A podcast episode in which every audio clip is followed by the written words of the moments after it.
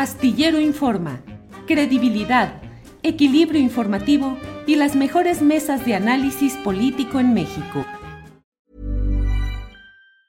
Hey, it's Ryan Reynolds and I'm here with Keith, co-star of my upcoming film If, only in theaters May 17th. Do you want to tell people the big news?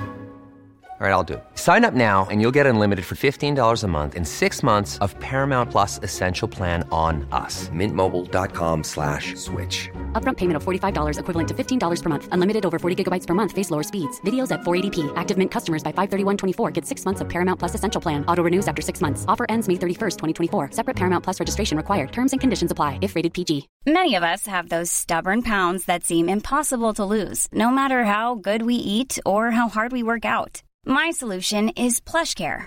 PlushCare is a leading telehealth provider with doctors who are there for you day and night to partner with you in your weight loss journey. They can prescribe FDA-approved weight loss medications like Wagovi and Zepbound for those who qualify. Plus, they accept most insurance plans. To get started, visit plushcare.com slash weight loss. That's plushcare.com slash weight loss. Astillero Informa, credibilidad, equilibrio informativo y las mejores mesas de análisis político en México.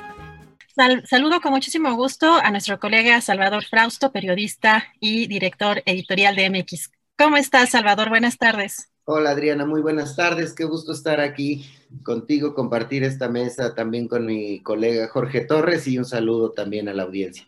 Gracias, Salvador. ¿Cómo estás? Jorge Torres, buenas tardes, periodista y conductor de los programas Cuarto de Guerra y Disenso en el canal Notas sin Pauta. ¿Cómo estás, Jorge? Muy bien, llegando barrido, pero aquí estoy. a tiempo, justo a tiempo. Pues muchas gracias. Eh, pues eh, empezaría contigo, Salvador. Eh, acabamos de ver un pues no informe del presidente López Obrador en el que pues hay muchos temas interesantes por analizar. Uno de ellos empezó pues con el tema de la salud, la cobertura de la pandemia, ¿no? Y, pues los logros que ha tenido también en materia de salud. Hablo particularmente algo que me llamó mucho la atención eh, de que levantó el sistema de salud prácticamente eh, pues que estaba en ruinas. ¿Tú cómo ves este tema? Y en general, por supuesto, eh, este informe, Salvador. Claro, es un mensaje del presidente López Obrador, pues bueno, de festejo de sus primeros, cumple tres años de haber ganado la, la presidencia de, la, de México y bueno, pues sin duda, pues es un mensaje optimista, como suelen serlo estos tipo, este tipo de informes, ¿no? No hay que alarmarnos en ese sentido. Cualquier informe de los presidentes anteriores o de los gobernadores, pues eh, destacan sus logros, algunos reconocen mayores o menores em, pendientes o, asuntos que no les han salido bien. Pero bueno, más allá del, optimismo del mensaje, a mí me parece que es un mensaje eh, que tiene dos destinatarios. Uno, a, sus opositores. Hay un mensaje muy claro al bloque, a lo que él llama el bloque conservador, eh, en el que primero dice, es, eh, ellos se consolidaron para estar en contra de la llamada cuarta transformación. Se consolidan para estar en contra de las políticas públicas emprendidas por el gobierno de López Obrador y del movimiento que él encabeza. Entonces, ahí hay un dibujo muy claro, pero lo que más me llama la atención es cuando va, eh, les dice, les ganamos de buena lid. Es decir, eh, va prefigurando un asunto en el cual, ok, somos adversarios, están los conservadores, están los liberales, donde se asume él y su movimiento y, los partidos aliados a él y, otro, y muchos personajes, eh, ese, ese, ese, mundo de dos polos que mira Andrés Manuel López Obrador y que ha estado construyendo y que está instalado ya en el país, y lo vimos en las elecciones, dos grandes frentes compitiendo y solo un partido obtiene registro como, digamos, la tercera eh, opción que hay para los mexicanos. El presidente les está diciendo, les ganamos de buena lid. Ok, peleamos, eh, pugnamos, estuvimos en desacuerdo, hubo incluso guerra sucia, pero les ganamos. Es decir, eh, sigamos peleando bajo los canales de la democracia, de la discusión intensa que puede haber en un país en el que se puede discutir, en el que hay libertad de expresión y hay libertad de estar poniendo posicionamientos. El presidente les manda ese mensaje y los vuelve a señalar, los provoca. Eh, son esos dueños de medios de comunicación, son esos, son los intelectuales, son ciertos periodistas, son ciertos líderes opositores, son ciertos dirigentes de la sociedad civil. Ese es un elemento que casi no utiliza el presidente en sus discursos. Incorpora, sabe que hay una crítica de la sociedad civil organizada hacia su gobierno, los incorpora como enemigos, como adversarios, no, dice, no son mis enemigos, son mis adversarios. Entonces el mensaje es muy claro, es decir, vamos a seguir peleando, peleemos por la buena, por los canales democráticos. Y el segundo eh, beta de mensaje es, em, ahí te, lo contestaría de acuerdo a la pregunta que me hiciste. Es decir, ¿cómo arranca el discurso Andrés Manuel López Obrador diciendo ya estamos superando la crisis económica, de salud, pone mucho énfasis en que eh, hemos eh, sorteado el tema del coronavirus, que hay menos contagios, sobre todo que hay muchas menos muertes, subraya que no estamos entre los países con más defunciones por COVID y él pues plantea que ha, hecho conquistas, ha logrado una serie de, de logros y ese es un mensaje, me parece, para su gente, para sus votantes, para ese más o menos 60% de mexicanos que apoyan y respaldan a su, a su gobierno, que piensan que debe continuar, que estarán, todavía abrigan eh, esperanza de mayores cambios, eh, probablemente.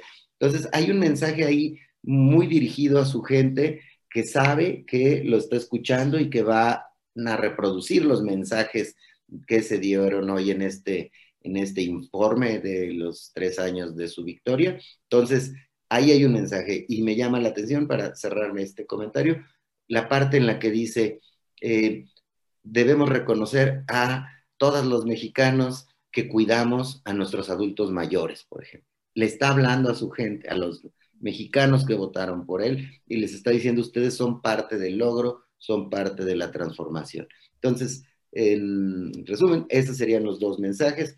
Un mensaje duro a sus, al bloque conservador, les ganamos de buena lid, y a los suyos, vamos por buen camino. Perfecto, muchas gracias, Salvador. Jorge, ¿cómo viste tú el tono? Además, eh, hay que recordar que sobre todo durante la etapa preelectoral hubo mucha, eh, pues hubo un, tono diferente en las conferencias mañaneras, hubo quizá eh, declaraciones del presidente más fuertes o más agresivas, por decirlo de alguna manera. el día de hoy, el tono además de que por supuesto no hubo conferencia mañanera, el tono cambia.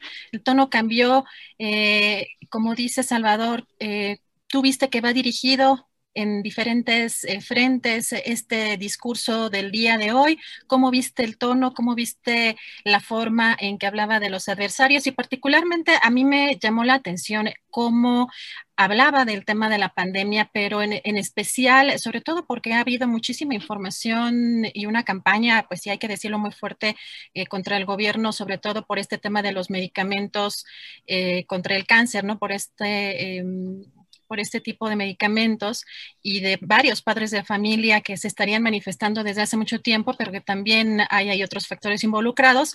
Pero habla, habla el presidente de un sistema de salud que se levantó prácticamente de las, de las ruinas y ahí es donde empieza prácticamente el, eh, pues este, este discurso de, del día de hoy. ¿Tú cómo ves el tono y cómo ves estos temas, Jorge? Mira, coincido plenamente con, con Chava, creo que, es, el tono que se esperaría, ¿no? Eh, aunque un tono festivo, un tono de hemos logrado lo que nos hemos propuesto, lo hemos hecho en condiciones en las que otros gobiernos eh, no las han hecho, eh, hemos hecho los cambios necesarios, en fin, es, demasiado autocomplaciente, que eso es lo que a mí me, me preocuparía un poco o llamaría la atención un poco de su discurso. Salvador tiene razón, eh, mucho de este mensaje va dirigido a, su público, a su, audiencia, y, en ese sentido, pues él, asume que han, hecho logros muy importantes. En el tema eh, que, mencionas del sector salud, ahí me parece que hay muchos claroscuros, me parece que, hay un debate todavía, eh, hay mucha niebla en este debate, en donde efectivamente se entregó un sistema de salud en ruinas, eh, un sistema en el que se habían, eh, eh, digamos, había manipulación, había, se habían cooptado, digamos, las farmacéuticas, muchas de las farmacéuticas habían cooptado todo este proceso en el sistema de salud, tanto de suministro como de almacenamiento, como de transporte. Había muchas empresas y farmacéuticas coludidas que incluso se llegó a afirmar en un informe de COFESE, eh, se, le llegó a, se le llegó a llamar el cártel en el sistema de salud. Había un cártel realmente que eh, simplemente manipulaba el mercado y manipulaba la venta de medicamentos al propio gobierno. Eh, esto, esto, es, esto es público, esto no lo podemos negar ni lo pueden negar las propias farmacéuticas. El problema es que el presidente cuando intentó cambiar esto, que en un principio pues suena, suena, suena bien, un gobierno que intenta limpiar su sistema de salud a partir de extirpar la corrupción en, el sistema de suministro, de administración, en fin. El problema es que no tuvieron la capacidad de afrontar una crisis eh, para conseguir ciertos medicamentos. Hay, no solamente hay desabasto en medicamentos oncológicos, hay desabasto, por ejemplo, en medicamentos para diabetes. Entonces, yo aquí pondría en la balanza, que es lo que a mí me parece que haría falta en, una, autocrítica del propio gobierno, hay medicamentos, por ejemplo, para diabetes que reciben, que recibían adultos mayores y que ahora van a tener que comprar con parte o con la pensión que les dé el gobierno para adultos mayores. Entonces me parece que si lo pones en la balanza, hay un problema real en el desabasto de medicamentos que le pega sobre todo a esta, eh, a esta, a esta base de personas que, requieren este suministro. Entonces, me parece que hay, es un tono festivo, es un tono de hemos logrado lo que, hemos, lo que nos hemos propuesto, y no veo crítica, no veo autocrítica. Me parece que sí es necesaria, me parece que la comunicación eh, en, en, Presidencia de la República no ha sido óptima,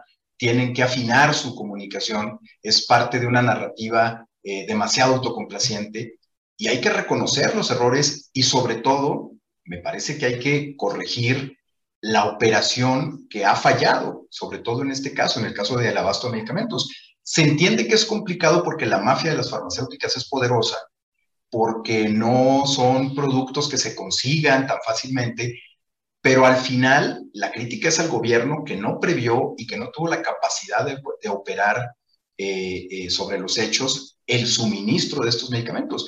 Habrá que ver, este gobierno estos últimos tres años o estos dos años y medio, casi tres años, ha operado prácticamente en desmantelar muchos de los vicios del viejo régimen, como le llaman muchos, y lo que queda del, del régimen, de la administración, me parece que se van a tener que demostrar que ese desmantelamiento y esa construcción de lo nuevo va a funcionar. Entonces, yo, yo así lo vería. El mensaje, pues el mensaje es optimista, el mensaje es, estamos bien, vamos a crecer 6%, después de que caímos 8%, eh, me parece que no es muy optimista este, este sistema de crecimiento, que además está por verse, y me parece que más allá del mensaje y del tono del presidente, los hechos no son muy, eh, muy optimistas. Me parece que ahí es donde vamos a tener que estar muy atentos de cómo se empiezan a dar ya a partir de este momento, a partir de tres años de gobierno, cómo se empieza o a consolidar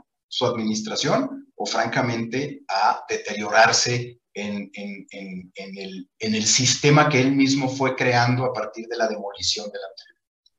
Gracias, Jorge. Salvador, vimos hoy un ejercicio eh, interesante en términos, eh, pues, de, eh, pues, algo que, que quizá em, pues mm, no pareciera tener mucha independencia o en, términos de los datos, eh, no sabríamos cómo se habrían elaborado estas encuestas eh, telefónicas, pero presentó el, presidente López Obrador eh, lo que sería una encuesta telefónica en diferentes rubros, donde obviamente pues le favorece en, muchos, en muchos de los aspectos. Digo, uno de, ellos es si en comparación con el, el, año pasado, el día de hoy la economía de las personas se encuentra mejor, igual, peor o no sabe, bueno, mejor 15%, igual 42.9, peor 40%, y estamos hablando de que pues en este año pues lo más complicado ha sido la, pandemia, pues que ha, golpeado los, bolsillos de, todos nosotros, ¿no? De todas las personas, eh, pero eh, pues también hablan sobre cómo perciben a la corrupción en este sexenio,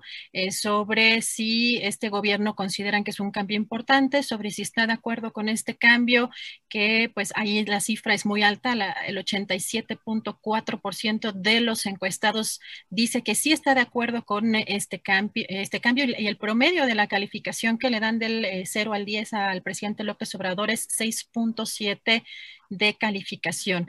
Em, ¿Qué te parece, Salvador, este, este ejercicio que hace López Obrador con, con estas encuestas?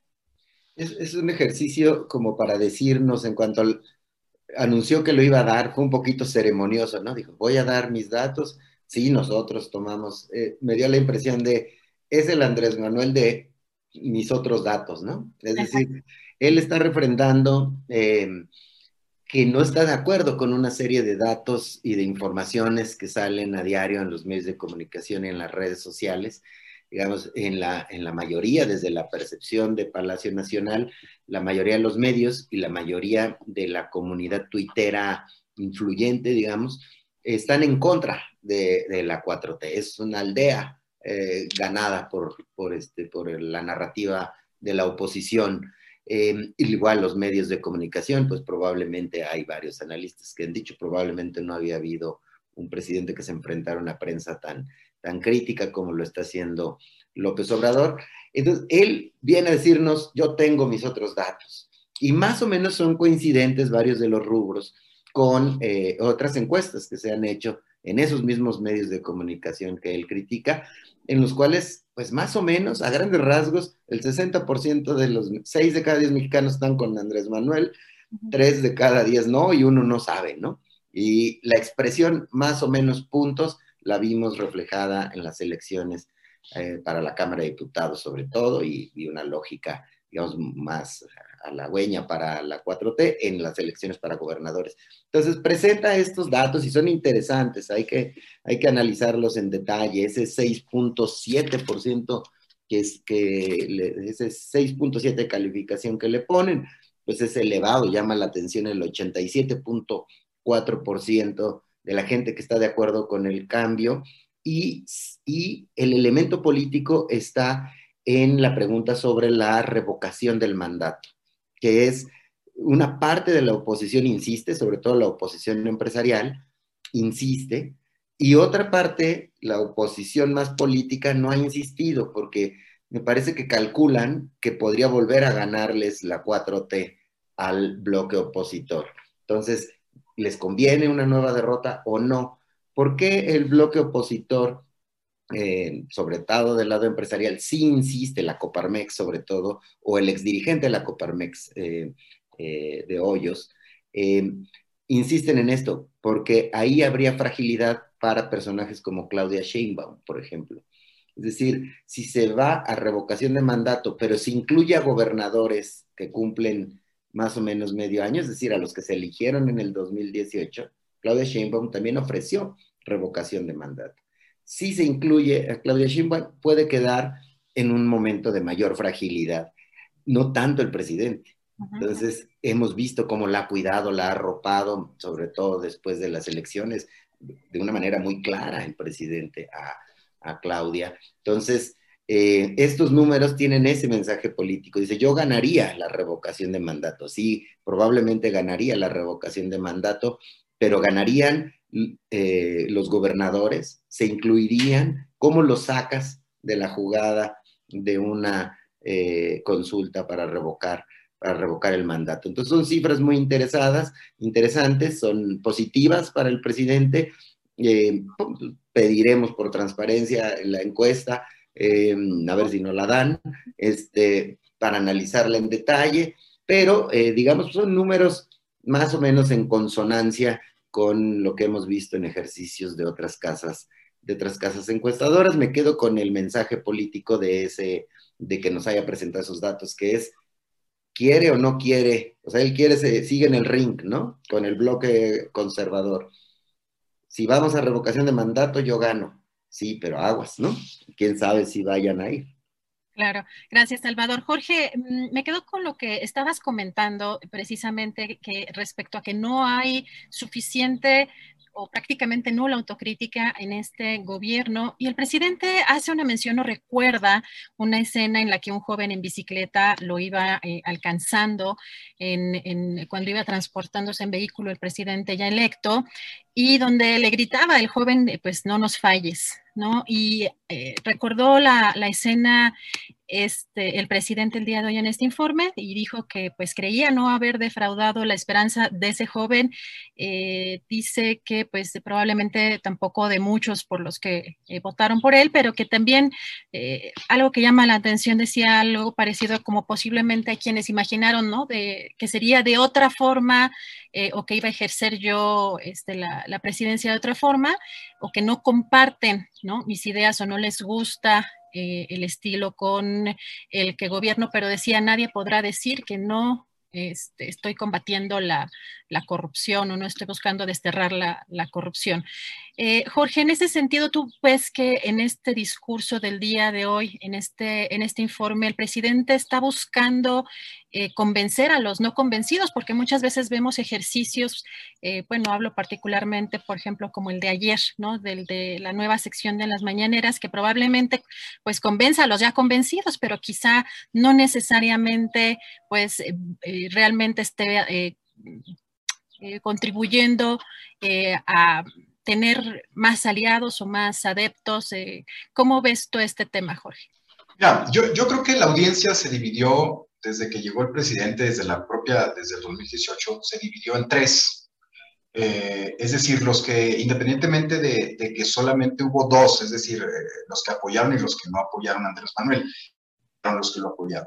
Pero después de eso se dividió en tres, es decir, los que lo van a apoyar, eh, pase lo que pase. Los que no lo van a apoyar, independientemente de que haga un buen trabajo. Y los que, muchos de los que están a la expectativa independientemente de que lo hayan apoyado en el 18, pero que están a la expectativa todavía a tres años de gobierno para saber si siguen apoyando su movimiento. Me parece que ahí es donde está la clave. El presidente todavía le sigue hablando a los que lo van a apoyar pese a todo. Obviamente provoca a los que no lo van a apoyar nunca. Eh, su discurso está, está, digamos, polarizado en ese, en ese sentido. Se dirige a los que lo van a apoyar pese a todo y se dirige también, de manera provocativa, a los que no lo van a apoyar, aunque haga un buen trabajo.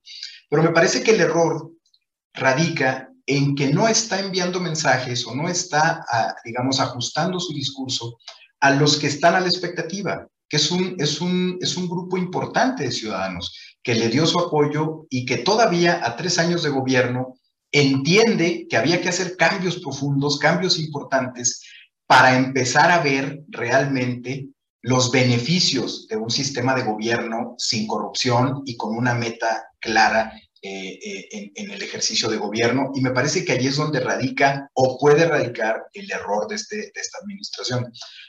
Creo que los que no lo van a apoyar nunca, en este momento están viendo que ya fracasó. Los que lo van a apoyar a pesar de todo, en este momento están viendo que el presidente ha logrado lo que se ha propuesto y que es el mejor gobierno en, muchas administraciones.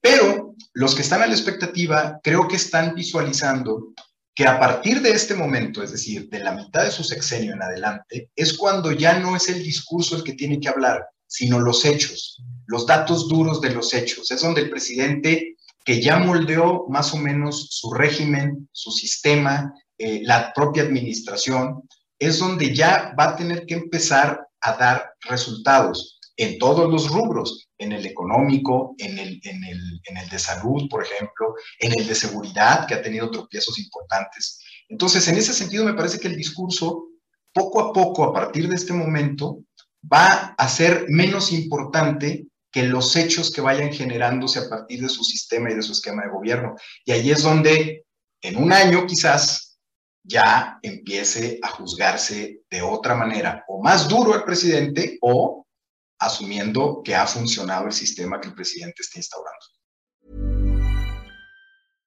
One size fits all seemed like a good idea for clothes. Nice dress. Uh, it's a it's a t-shirt.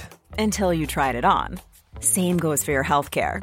That's why United Healthcare offers a variety of flexible, budget friendly coverage for medical, vision, dental, and more. So, whether you're between jobs, coming off a parent's plan, or even missed open enrollment, you can find the plan that fits you best. Find out more about United Healthcare coverage at uh1.com. That's uh1.com. Hey, it's Ryan Reynolds, and I'm here with Keith, co star of my upcoming film, If, only in theaters, May 17th. Do you want to tell people the big news? All right, I'll do it. Sign up now and you'll get unlimited for $15 a month in six months of Paramount Plus Essential Plan on us. Mintmobile.com slash switch. Upfront payment of $45 equivalent to $15 per month. Unlimited over 40 gigabytes per month. Face lower speeds. Videos at 480p. Active Mint customers by 531.24 get six months of Paramount Plus Essential Plan. Auto renews after six months. Offer ends May 31st, 2024. Separate Paramount Plus registration required. Terms and conditions apply if rated PG.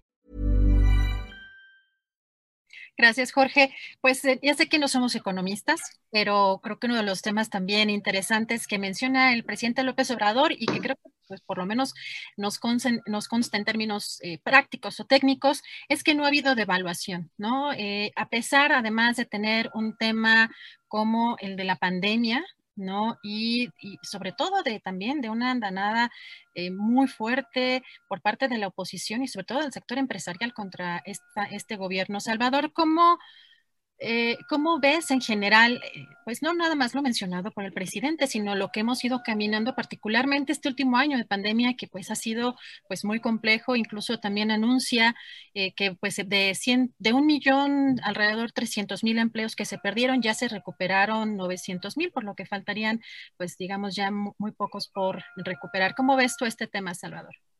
Bien, eh, le dio un énfasis importante al tema económico en el mensaje del presidente. Después de lo que eh, mencionaste al, inicio de esta charla del bloque, digamos, de salud, el siguiente bloque fue una serie de puntos sobre lo que él considera el éxito en términos económicos de su gestión, ¿no?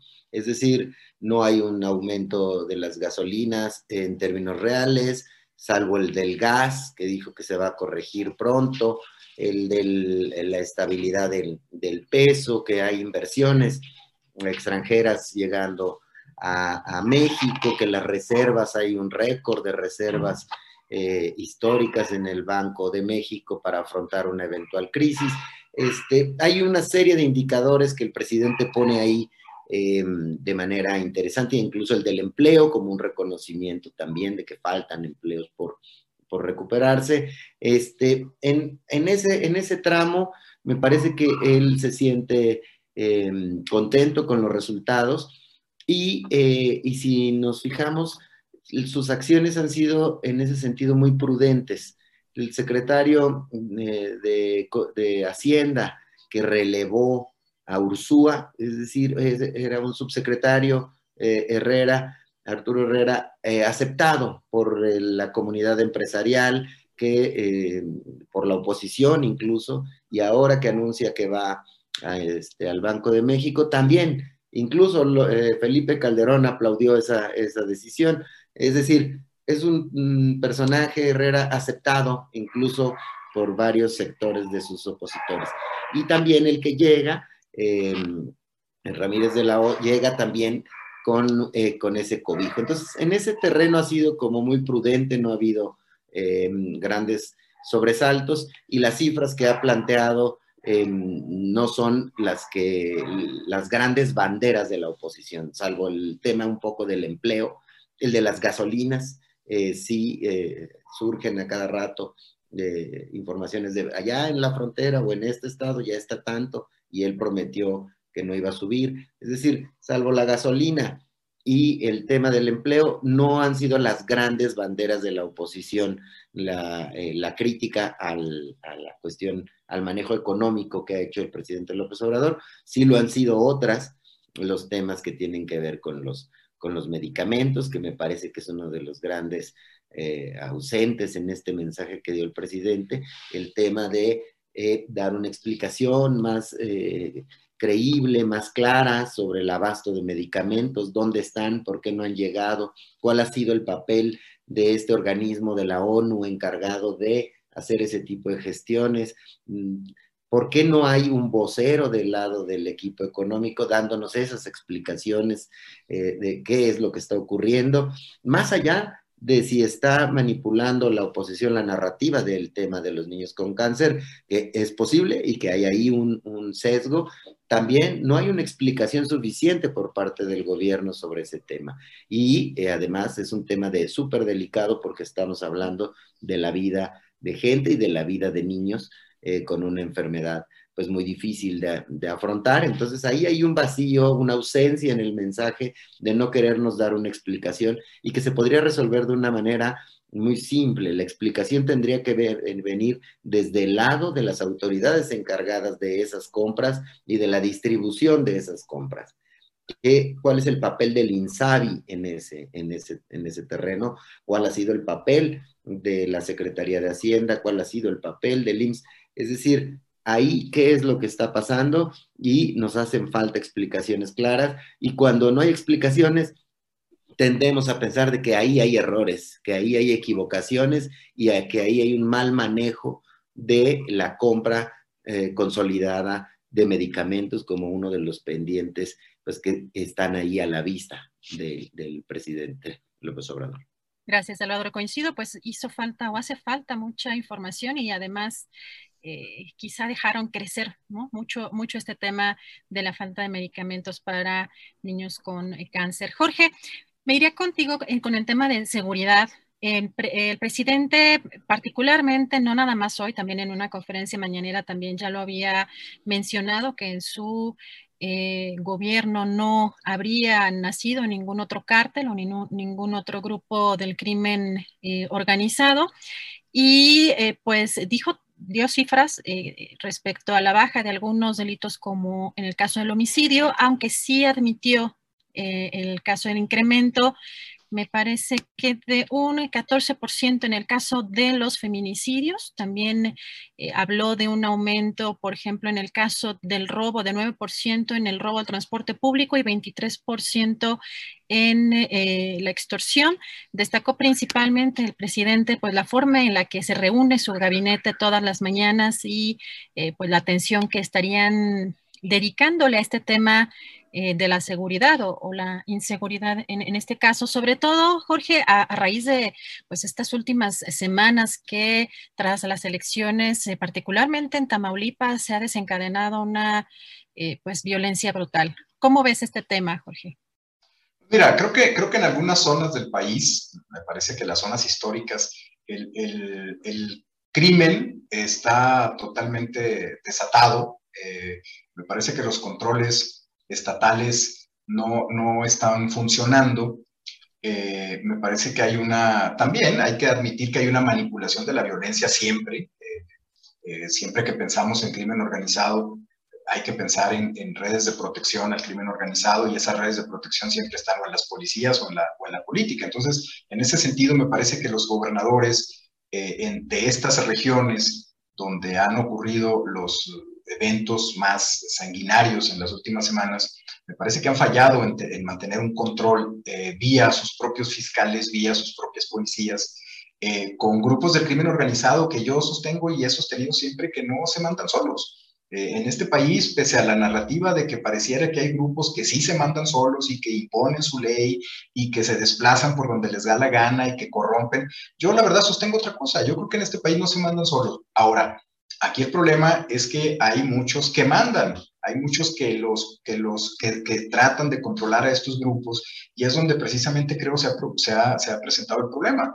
Policías estatales, policías municipales, eh, comandos del propio ejército mexicano. Eh, eh, me parece que hay muchos intereses dentro del, de las, del gran negocio del crimen organizado en México, que ya no solamente es el tráfico de drogas, es un negocio que tiene que ver con trata de personas, es un negocio que tiene que ver con tráfico de, combustibles, es un negocio que tiene que ver con extorsión, con secuestro, es decir, es un negocio vasto, muy amplio y en donde e, efectivamente están metidos autoridades estatales en muchos de los lugares de zonas de conflicto, autoridades estatales y autoridades municipales, y en muchos casos son las propias autoridades enfrentadas entre sí las que provocan o llegan a provocar que estos actos de violencia se salgan de control y que estos grupos del crimen organizado eh, vía eh, los propios eh, controles que tienen los propios policías generen más violencia. Entonces, en ese sentido, me parece que el presidente necesita una estrategia más pensada,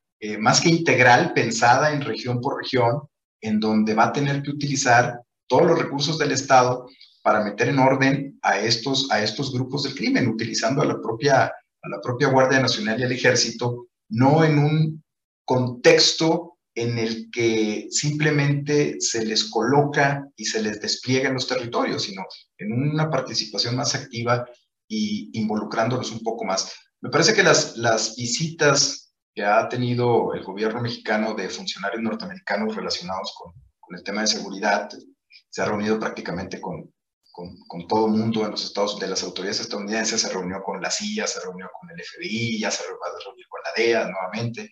Me parece que aquí hay una, se vislumbra más que una estrategia, eh, una, una idea diferente de cómo enfrentar el problema de la violencia en México y ahí a mí lo que me interesa es ver cómo el presidente, siguiendo su narrativa de no enviar a, detener a grandes capos, de no descabezar cárteles, como él los llama, eh, va a compaginar su estrategia con las estrategias que la propia DEA o que el propio FBI o la propia CIA eh, tiene respecto al crimen en México. Es, es, algo que todavía está todavía en, en, expectativa, porque la intención es eh, pues imprimirle voluntad y mucho dinero a, una estrategia contra los grupos del crimen organizado. Y vamos a ver el presidente hasta qué punto los deja entrar, qué tanto abre esa puerta eh, y, qué tanto los deja entrar y los deja operar en territorio mexicano. Pero eso es algo que vamos a ver en, las próximas, en los próximos meses, seguramente. Gracias, Jorge. Salvador, ya para terminar y eh, cerrar este, esta, esta pequeña mesa que hicimos con ustedes, eh, ¿cuál sería tu conclusión respecto pues, a este informe, pero sobre todo también a los próximos tres años que le quedan eh, al presidente López Obrador? Sí, dando para entrarle un poco al tema de, seguridad en este contexto, Adriana, me parece que la gran mm, un tema insuficiente, eh, faltante en este mensaje del presidente López Obrador es, una visión más crítica de lo que está pasando en el tema de seguridad, porque dio a conocer algunos indicadores eh, positivos, los matizó mucho los, los, negativos, el tema del secuestro es, es grave, ah, el tema de los homicidios y los feminicidios, aunque en los homicidios el argumento eh, gubernamental es que se desacelera el crecimiento, y es cierto, se desacelera, pero sigue en niveles altísimos. Y el punto mm, mm, eh, que me dejó el ojo cuadrado es el tema de decir, cuando yo llegué ya los cárteles estaban. Es súper insuficiente esa explicación, no veo a dónde va esa explicación. Es decir, pues todos sabemos que ya existían, no, no, no, no, los inventó alguien, estaban ahí, el crimen ha estado ahí. El asunto es que la labor del Estado es, es eh, combatir ese, esos grupos eh, criminales y bajar los índices de, de, violencia y de inseguridad que hay en el país. Entonces, eh, mientras no haya ahí, su estrategia no ha cuajado lo suficiente y no ha dado, no ha dado resultados. Entonces, ahí hay un, corte de caja y una falta de, autocrítica muy fuerte en el discurso que dio hoy el presidente de la República.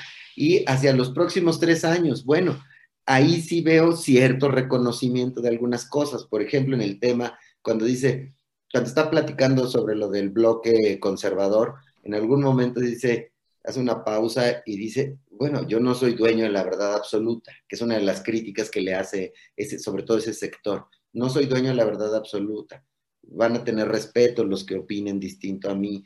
Eh, veo un reconocimiento de, em, de, cierta crítica, de esa crítica, aunque no lo menciona como las clases medias en esta ocasión, eh, hacia ese, ese discurso en el que le han dado duro en, los medios y en las redes en el, en el tema de que se está confrontando contra esos grupos. Al, espero sea cierto, sea constante, que dimos una autocrítica frente a eso, porque sin duda el presidente tendría que tender puentes hacia esos grupos, hacia las mujeres que eh, participan en las marchas feministas, ante las personas em, que están en defensa de sus territorios en los estados, que defienden causas ambientales o causas de la tenencia de la tierra, eh, ante los intelectuales, los artistas, los cineastas, ante ese, esa gran franja que le volteó la espalda, no es suficiente con el respaldo que tiene, sino donde se ha minado el respaldo que tiene es en esas franjas. Y si hay un reconocimiento verdadero y tiende puentes de entendimiento con esa comunidad, entonces ahí podrá recuperar parte del camino andado. Sin duda, además, los resultados, como dijo bien eh, eh, mi colega Jorge Torres. Eh, si dan resultados, ahí estarán, pero la comunicación institucional, que es muy deficiente de, por parte del gobierno federal, tendría que tender puentes de entendimiento con esa franja en la que perdió muchísimos votos en las elecciones pasadas. Gracias, Salvador. Jorge, pues ya también tenemos, estamos cerrando ya eh, así brevemente cuál sería el panorama que ves de aquí a tres años y por la conclusión de este, de este informe del día que presentó el presidente López Obrador el día de hoy. Pues mira, creo que, creo que en algunos rubros este, va, va, muy, va muy bien. Eh, el problema es que va a tener que ajustar su, su esquema de comunicación. Me parece que si no ajusta su esquema de comunicación, los logros que puede ir eh, dando a lo largo de los siguientes años, no se van a ver, no se van, no se van a dimensionar. Y me parece que la clave, además de lograr, eh, eh, digamos, triunfos importantes en el ámbito económico, en el ámbito laboral, en el ámbito de seguridad, yo soy muy escéptico, me parece que en el ámbito de seguridad va a ser, va a ser el Waterloo, que, que, que si logra algunos triunfos en otros rubros, quizás logre superar ese, ese, ese hoyo, pero me parece que en el tema de seguridad no va a haber grandes, grandes avances. Eh, pero en otros, en otros rubros sí, me parece que sí hay posibilidades reales de que haya avances importantes. Eh, pero, insisto, necesita afinar su esquema de comunicación. Su esquema de comunicación actual es básica, está dirigida a un sector solamente, que es el sector que lo va a apoyar, pase lo que pase, y en ese sentido es un esquema de comunicación que no le funciona a partir del tercer año en adelante, en donde lo que necesita es fortalecerse con ese grupo que está a la expectativa y quizás algunos grupos que están en su contra con resultados positivos puede convencer también de que el esquema de, esquema de, gobierno es, es, el más adecuado. Pero yo, yo me quedaría con, con el tema, y coincido plenamente con Salvador, me parece que los resultados a partir del tercer año en adelante son los que van a ser la tarjeta de presentación de este gobierno y ahí es donde el esquema de comunicación tiene que cambiar para hacerlo más eficiente y dimensionar mucho más eh, en su justo perfil los triunfos que pueda o los resultados positivos que este gobierno pueda, pueda obtener a lo largo de los siguientes meses. Ya, Perdón, les agradezco mucho su participación con la esperanza también de volver a eh, tenerlos aquí en el programa. Eh, Salvador Frausto, director editorial de MX, muchas gracias. Muchas gracias, Adriana. Un gusto, como siempre. Igual un abrazo para Jorge Torres y la audiencia.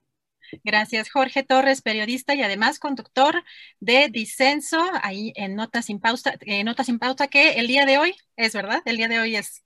A las 9.05, por ahí vamos a andar. Perfecto, un abrazo. Pues muchas gracias y un saludo a Salvador, por supuesto. Gracias, gracias a los dos, un abrazo fuerte. Gracias. Para que te enteres del próximo noticiero, suscríbete y dale follow en Apple, Spotify, Amazon Music, Google o donde sea que escuches podcast. Te invitamos a visitar nuestra página julioastillero.com. ¿No se merece tu familia lo mejor? Entonces, ¿por qué no los mejores huevos? Ahora, Egglands Best están disponibles en deliciosas opciones. Huevos clásicos, de gallina libre de jaula y orgánicos de Egglands, que ofrecen un sabor más delicioso y fresco de granja que le encantará a tu familia. En comparación con los huevos ordinarios, Egglands Best contiene la mejor nutrición como 6 veces más vitamina D, 10 veces más vitamina E y el doble de omega 3 y B12. Solo Egglands Best. Mejor sabor, mejor nutrición, mejores huevos. Visita egglandsbest.com para más información. En Sherwin Williams somos tu compa, tu pana, tu socio, pero sobre todo somos tu aliado, con más de 6.000 representantes para atenderte en tu idioma y beneficios para contratistas que encontrarás en aliadopro.com. En Sherwin Williams somos el aliado del PRO. Para que te enteres del próximo noticiero, suscríbete y dale follow en Apple, Spotify, Amazon Music, Google o donde sea que escuches podcast te invitamos a visitar nuestra página julioastillero.com.